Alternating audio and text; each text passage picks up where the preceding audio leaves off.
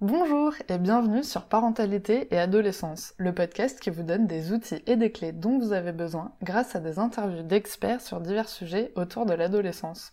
L'adolescence n'est pas obligée d'être synonyme de chaos, alors soyez joie, il y a des solutions. Avant de commencer, si vous écoutez cet épisode sur Apple Podcast, pensez à le noter et laisser un avis, ça me fera très plaisir de vous lire et ça aidera le podcast à être découvert par d'autres auditeurs. Vous pouvez également suivre le podcast sur les réseaux sociaux Instagram et Facebook en tapant parentalité et adolescence.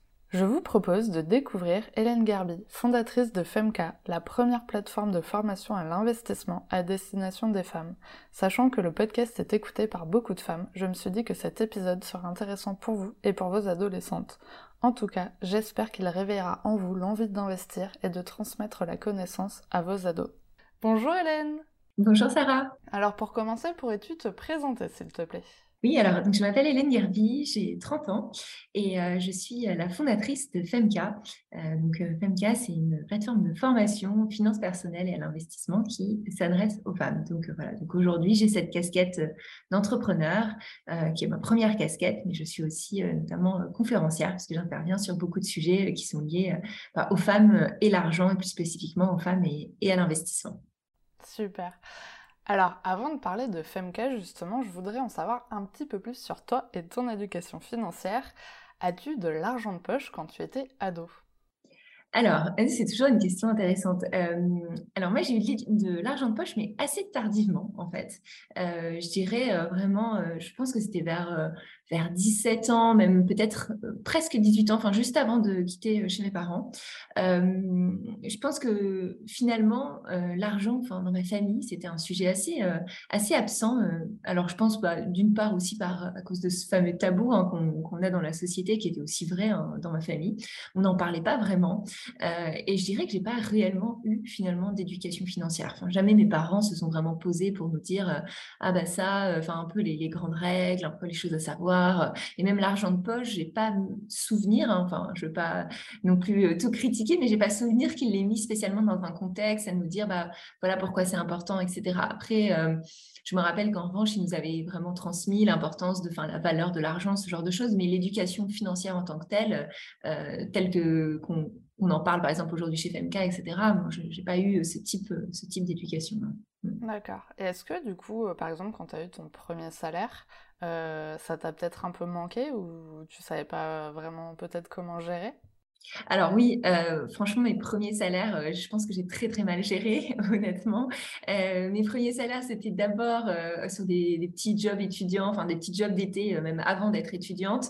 bon, alors voilà, il y a un côté, enfin je me rappelle, il y a eu plusieurs prises de conscience avec ces premiers salaires. La première, c'était de, mesurer à quel point finalement c'était difficile, enfin à quel point, enfin mettre en perspective la difficulté que c'était pour avoir cette somme d'argent. et ensuite, la deuxième chose, c'était bah, qu'est-ce que j'en fais, comment je le gère, euh, etc. Et donc, euh, et donc oui, clairement, euh, je pense que tous les, premiers salaires, j'ai, j'ai pas j'ai pas eu la meilleure gestion possible. du coup, quand as-tu commencé à t'intéresser à l'investissement et comment tu as fait pour t'informer sur le sujet? Oui, alors euh, en fait justement, j'ai eu toute cette phase là où je gérais pas très bien. Je gérais quand j'étais étudiante, euh, voilà, j'étais pas, euh, j'avais toujours pas une, gestion exemplaire. Après, je vivais à Paris, j'avais pas énormément de revenus, donc c'était toujours un petit peu difficile.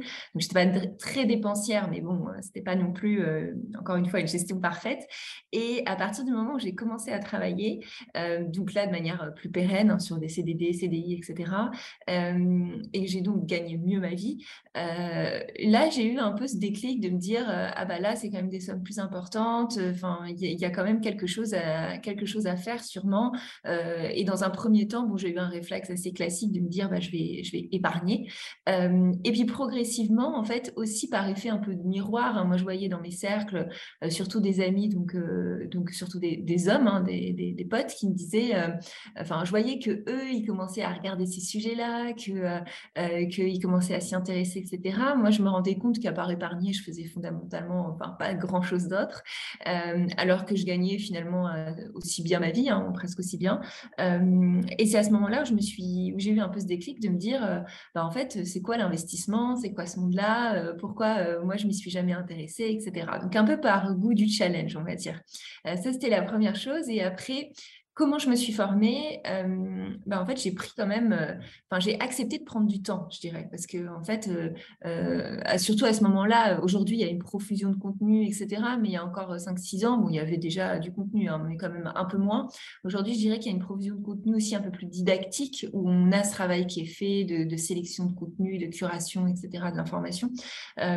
C'était moins le cas, mais, mais du coup, j'ai utilisé des sources assez variées, hein, aussi bien on va dire du YouTube, des livres, du contenu euh, tout simplement euh, sur Internet, aussi euh, simplement échanger dans mes cercles. voilà, donc, et, progressivement, je me suis un petit peu fait mon idée, on va dire, à force de, lire ce genre de choses.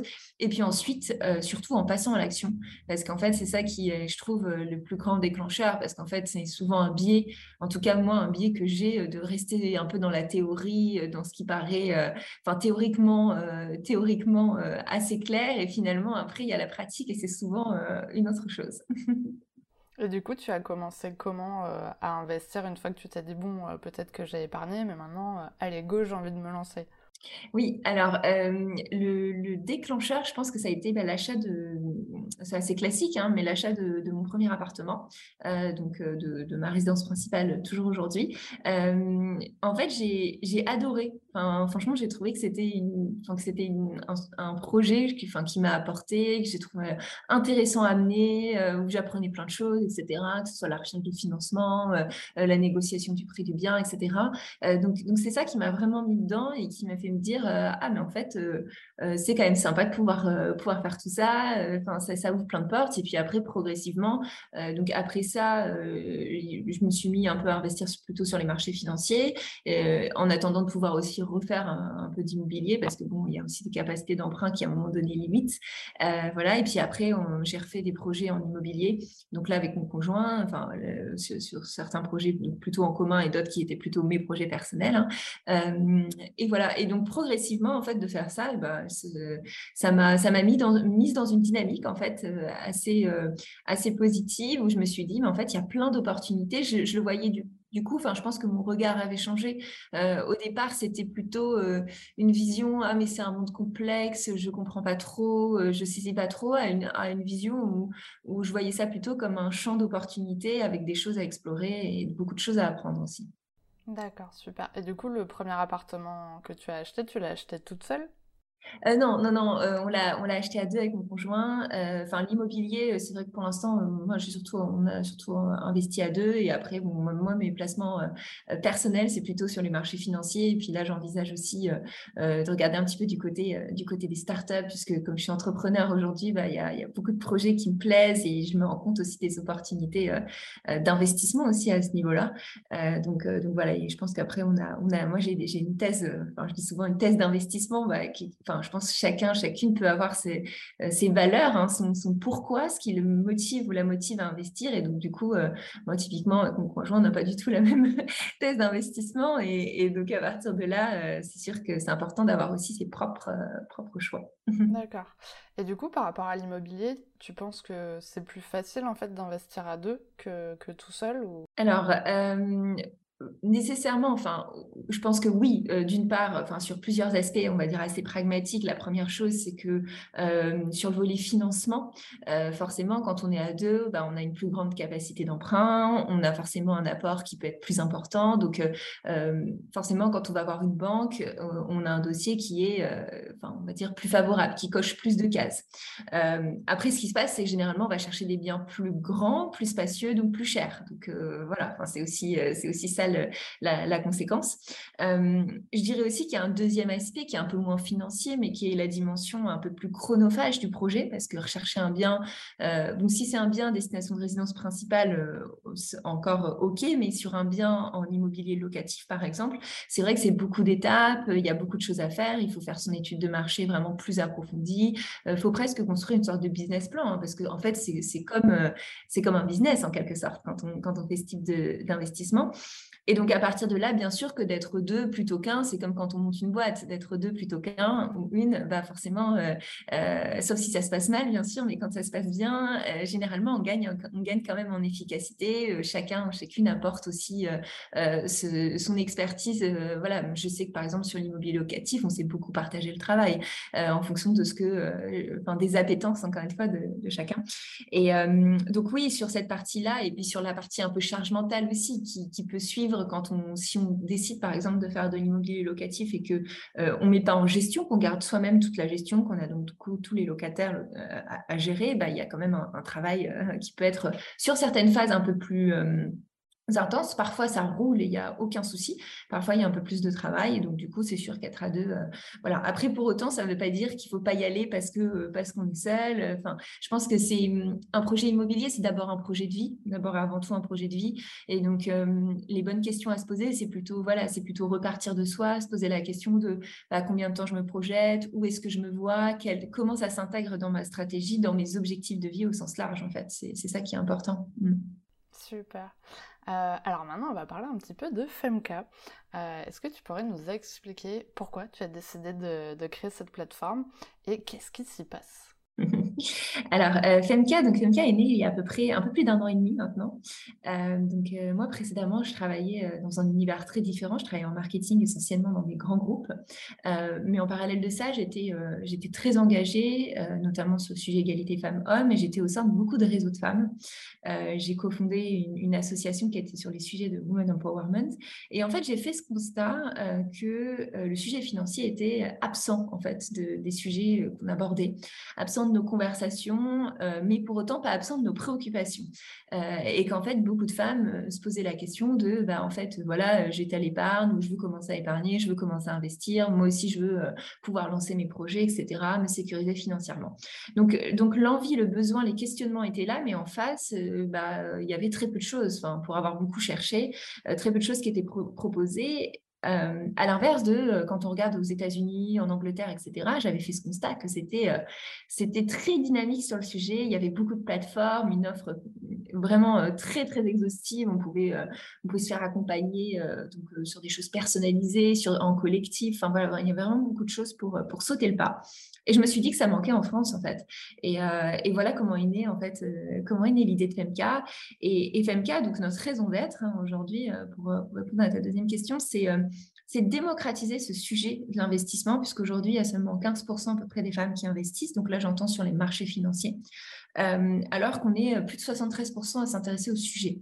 Donc ça montre un peu l'écart, hein, ce qui est quand même assez conséquent euh, et qui est en fait normal parce qu'en fait la manière dont on nous dépeint le monde de la finance, l'investissement, etc., ça paraît toujours être un univers extrêmement fermé, voilà, qui, qui, paraît un petit, peu, un petit peu inaccessible en quelque sorte. Donc, donc nous, notre mission, c'est de démocratiser l'investissement, le rendre accessible à plus de femmes.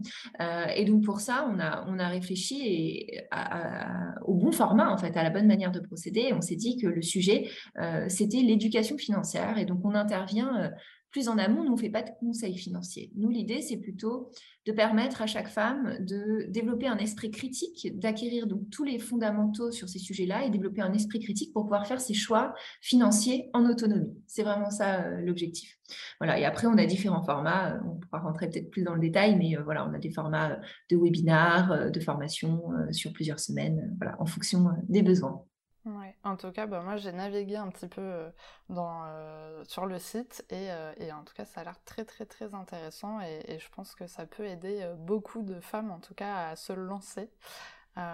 du coup, deuxième petite question par rapport à ça. pour toi, à quel âge peut-on commencer à investir?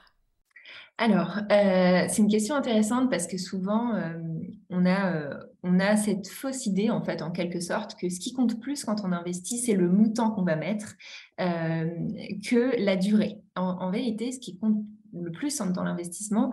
Euh, bien sûr que le montant a un impact, hein, mais, mais ce qui est assez déterminant, c'est de combien de temps, sur quelle durée on va investir. Parce que un des fondamentaux, euh, une des notions fondamentales quand on s'intéresse à l'investissement, c'est de comprendre la notion des intérêts composés.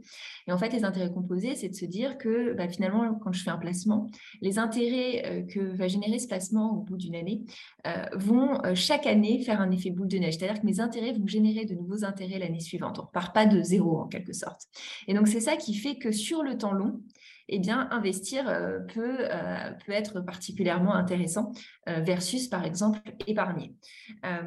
donc, donc, avoir ça en tête, en fait, ça fait prendre conscience que ce qu'on dit souvent, c'est que bah, investir finalement le plus, enfin, dès qu'on peut, c'est le mieux, voilà. Et dès qu'on peut, pour savoir quand est-ce qu'on peut, en fait, concrètement, bah, il y a plusieurs choses. La première chose, je pense, c'est euh, c'est avoir une épargne de précaution parce que c'est important quand même d'avoir ce coussin de sécurité, donc euh, qui va de trois mois à six mois de, dépenses hein, qui est épargné, l'équivalent en dépenses qui est épargné, on va dire. Euh, donc c'est vraiment quelque chose où on va sécuriser parce qu'en fait quand on investit, l'idée c'est qu'on ne sait pas, les marchés notamment financiers sont totalement imprévisibles, les biens immobiliers sont pas forcément très liquides, donc facilement revendables. Donc si demain j'ai un besoin de liquidité, j'ai un besoin d'argent, il faut que j'ai ce matelas de sécurité parce que je ne suis pas sûre que je puisse revendre à ce moment-là, que ça puisse être particulièrement intéressant pour moi. On va dire ça euh, comme ça. Donc du coup, c'est pour ça que c'est important de de sécuriser avec une épargne, euh, de se former, parce qu'en fait, bah voilà, euh, investir au petit bonheur la chance, je pense que c'est quand même important de, voilà, de, comprendre les grands principes, etc. Et puis aussi de faire ce travail, de se demander pourquoi j'ai envie d'investir, quels sont mes projets, quels sont mes grands projets. et tout ça, c'est vraiment, vraiment le socle fondamental. Une fois qu'on a répondu à ça, bah, finalement, j'ai envie de dire, on peut investir voilà, assez jeune. Enfin, à partir, il n'y a pas vraiment une date, bien sûr, mais mais, enfin, il n'y a pas vraiment un âge, entre guillemets, où on peut se dire, euh, euh, voilà, on peut se dire qu'à même à, partir de 25 ans, quand on commence à travailler et tout, c'est même assez idéal comme scénario. Euh, voilà, même, idéalement avant 30 ans, c'est bien. Voilà. Après, pour autant, si c'est plus tard, c'est pas grave. Le tout, c'est de se lancer. Super. alors, Comment, en tant que mère, on peut éduquer ses ados euh, sur les sujets financiers? Est-ce que euh, tu as peut-être des petites euh, astuces ou des petits conseils? Mmh. Ah oui, c'est intéressant. C'est une question qu'on nous pose finalement pas mal et qu'on n'a pas encore trop trop traité chez PMK, mais qui est, qui est cruciale parce que l'éducation financière, en effet, ça commence aussi dès l'adolescence. Bah alors, je dirais qu'il y, a plusieurs choses. La première chose, c'est qu'il y, a quand même des options à partir même de 16 ans. typiquement, on peut ouvrir un compte en banque, on peut euh, euh, avoir une carte bancaire euh, pour, pour jeunes. Donc ça, c'est des options qui peuvent être au choix. Hein. Après, ça dépend bien sûr de son ado, mais qui peuvent être des options où on peut se dire, bah, ça commence un peu à responsabiliser. Ça met déjà dans cette dynamique de se dire, ah bah, j'ai quand même des, des outils financiers. Enfin, ça, ça, met un peu dans une posture où on se dit, ah bah, je vais commencer ma gestion. La deuxième chose aussi, c'est de commencer à faire réfléchir, je pense, son ado en fonction d'objectifs, de projets de vie, et lui dire, ou, par exemple, ah ben voilà, euh, tu as telle chose que tu as envie de financer euh, à tel horizon de temps, en prenant un horizon de temps qui est, qui est quand même euh, pas si éloigné, et, la faire travailler ou lui faire travailler justement sur ça, sur comment j'épargne pour financer ce projet-là. Et, vraiment rentrer dans cet état d'esprit de se dire, bah, tout n'est pas instantané, il y a des choses que je peux vouloir et dans ce cas-là, il faut que j'ai un peu une sorte de plan de financement derrière et créer un peu, créer un peu en quelque sorte cet état d'esprit. Et puis je dirais, en troisième chose, je pense qui, assez, euh, qui peut être assez euh, impactante hein, à, cet âge-là, bah, c'est tout simplement, on en parlait tout à l'heure, mais les premiers jobs, les premiers jobs ont un impact parce qu'en fait, c'était vraiment le constat que j'avais fait à titre personnel, mais de mesurer euh, en quelque sorte la valeur de l'argent. Je pense que c'est un des moments clés parce que jusqu'à ce moment-là, tant que l'argent finalement est euh, euh, est donné en quelque sorte par les parents, bon bah finalement on, mesure beaucoup moins sa valeur et les premiers jobs étudiants, au-delà de tout ce que ça peut apporter, hein, au sens large, même en termes d'autonomie, de débrouillardise, etc. les premiers jobs étudiants apportent aussi ça, apportent cette, cette prise de recul et cette et cette capacité à mesurer la valeur que ça. Et je pense que ça c'est assez euh, c'est assez clé dans un parcours euh, d'éducation financière. Mm. en plus, c'est intéressant parce que vraiment, euh, ce que tu expliques, c'est que pour arriver à avoir cet état d'esprit, le mieux c'est que ce soit des choses concrètes. C'est vraiment d'être dans le concret, de faire, vraiment d'être en action et de comprendre concrètement comment ça se passe pour éviter d'être trop dans la théorie, de se dire ok, je verrai ça dans 20 ans où j'en serai. Quoi. Là, au moins, ça permet vraiment de créer ton état d'esprit comme il faut pour arriver à, à, prendre un peu tes propres décisions euh, quand tu pourras le faire. Quoi. Oui, complètement. Et c'est ça, hein. en effet, par exemple, un job étudiant, bah, c'est très concret. On a, on a sa première rémunération. Bon, bah, qu'est-ce que j'en fais? Euh, On sort euh, des livres de théorie et, et ça, c'est plutôt une bonne chose. après, je sais aussi que là, il y, a, un programme de l'État qui est en train d'avancer de, sur ces sujets-là, le programme EducFi. donc, il va pouvoir venir un petit peu, entre guillemets, en, support aussi aux parents sur tous ces sujets-là, parce que jusqu'à présent, l'école n'adressait pas du tout le sujet de l'éducation financière. Donc, donc ça, c'est plutôt aussi des bonnes nouvelles. Voilà. Donc, c'est une initiative qui a été lancée déjà à EducFi en 2016, mais qui restait très confidentielle qui concernait très, très peu de classes. Et donc là, il y a une volonté politique hein, de d'élargir ce sujet. Euh, et je pense que c'est une bonne nouvelle parce qu'en effet, euh, il y a tout ce qu'on peut faire à la maison euh, avec ses enfants, ses adolescents, mais je pense qu'il y a aussi un socle en tant que citoyen, citoyenne, un socle de connaissances à avoir qui, je pense, nous aiderait tous, nous autonomiserait tous sur ces sujets-là. Mm. Mm, mm, ah, mais en tout cas, c'est intéressant. Mais justement, vu qu'on parle de ressources, est-ce que tu as des ressources à nous partager sur l'éducation financière et l'investissement? Peut-être tes livres préférés ou des sites que tu aimes bien regarder? Euh, oui, oui, oui. Alors, il y, a, pas mal de ressources. Moi, euh, dans les choses que j'aime bien, j'aime bien les formats newsletter euh, parce que je trouve qu'il y a toujours un côté, enfin voilà, on va zoomer sur un sujet, c'est souvent assez didactique. Moi, j'aime beaucoup celle de Virgile qui s'appelle Spoon, qui, qui traite de différents sujets avec un ton fun en plus, donc c'est quand même sympa. ensuite, pour, on me demande souvent des, des, infos pour se tenir au courant un petit peu parce que, bien sûr, quand on investit, c'est important de rester au fait aussi de l'actualité euh, voilà, que ce soit réglementaire, des marchés financiers. Donc, euh, il y a Yann Lopez euh, pour Snowball qui fait un exercice, enfin, qui fait un travail assez intéressant sur ces sujets-là. donc, Snowball, j'aime beaucoup. En termes de podcast aussi, il y a des choses. Il y a la martingale qui devient maintenant assez connue sur les sujets de finances personnelles. donc, ouais, moi, je, moi, j'aime beaucoup ces sujets. Après, nous, chez, enfin, ces, ces ressources-là, nous, chez FMK, ensuite, on a aussi newsletter. donc, où c'est pareil, on va traiter de manière thématique différents, différents sujets. Euh, et, des webinars aussi qui sont des formats un peu plus courts, donc tout est gratuit, hein, c'est toutes nos ressources gratuites, des webinars euh, entre une heure, une heure et quart, où on va euh, bah, traiter d'introduction à l'investissement, on va traiter de la relation à l'argent, on va inviter d'autres experts ou expertes en fonction des éclairages et, des thématiques que va rechercher notre communauté. Donc aujourd'hui, oui, il y a, beaucoup, y a beaucoup de ressources. Je pense que je qu'il y a beaucoup de choses pour voilà, il y a beaucoup de ressources. Après, ce qui est important, encore une fois, c'est, je pense qu'il y a toute une un peu où on construit son socle de culture financière. Et ce qui est important aussi après, bah, c'est de, passer à l'action euh, concrètement, on va dire. Super, merci beaucoup. Alors, euh, on arrive à la question pour les auditeurs. Donc, c'est la question que je pose à tous les invités du podcast. As-tu un message à transmettre aux personnes qui nous écoutent aujourd'hui? Donc, ça mhm. peut être un message lié à l'éducation financière ou quelque chose, toi, qui te touche personnellement. Oui, alors euh, bah, je, vais choisir plutôt la première option euh, liée à l'éducation financière parce que je pense que c'est bien dans la continuité de, notre échange aujourd'hui. Euh, bah alors, en fait, j'aimerais bien, euh, je pense qu'il y a quelque chose qui est intéressant, c'est de, prendre conscience, parce qu'en France, je pense que sur, ces sujets d'éducation financière, on est encore euh, un petit peu bloqué, on a, une vision encore très négative, hein, quand même, on va pas se mentir, de, de ce qu'est l'investissement.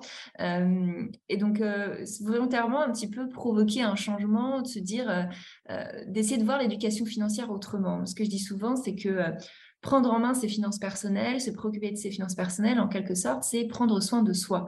Et c'est pas une vision qui est, qui est euh, très courante en fait.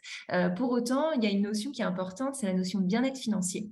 Euh, et en France, encore une fois, on n'en parle pas, mais je pense qu'il est évident que c'est difficile de se sentir bien dans sa vie, même si tous les voyants sont au vert.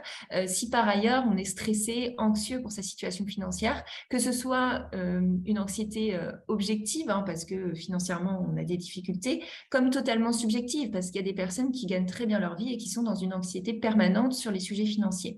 Donc, euh, je pense que travailler sa relation à l'argent, euh, questionner tout ça, prendre en main ses finances personnelles, c'est un, levier extrêmement puissant pour gagner en mieux-être et, et, se sentir mieux. Donc, je pense que c'est, il faut pas se dire ah c'est un sujet un peu pas illégitime, mais, mais, parfois on a un peu cette vision d'un sujet, le sujet financier un peu sale que je mets de côté parce que je, parce que je le mets de côté et ça impacte pas ma vie. Fondamentalement, c'est très lié à notre vie, euh, c'est très lié à tout ce qu'on a envie de faire, à nos objectifs. C'est l'argent reste un moyen hein, pour, euh, pour réussir à accomplir euh, et, mener ses projets à bien. Donc, donc, il faut le voir à la fois comme un moyen et comme quelque chose qui peut être un vecteur de développement personnel. Donc, je pense que c'est une vision un peu plus positive, on va dire, du sujet.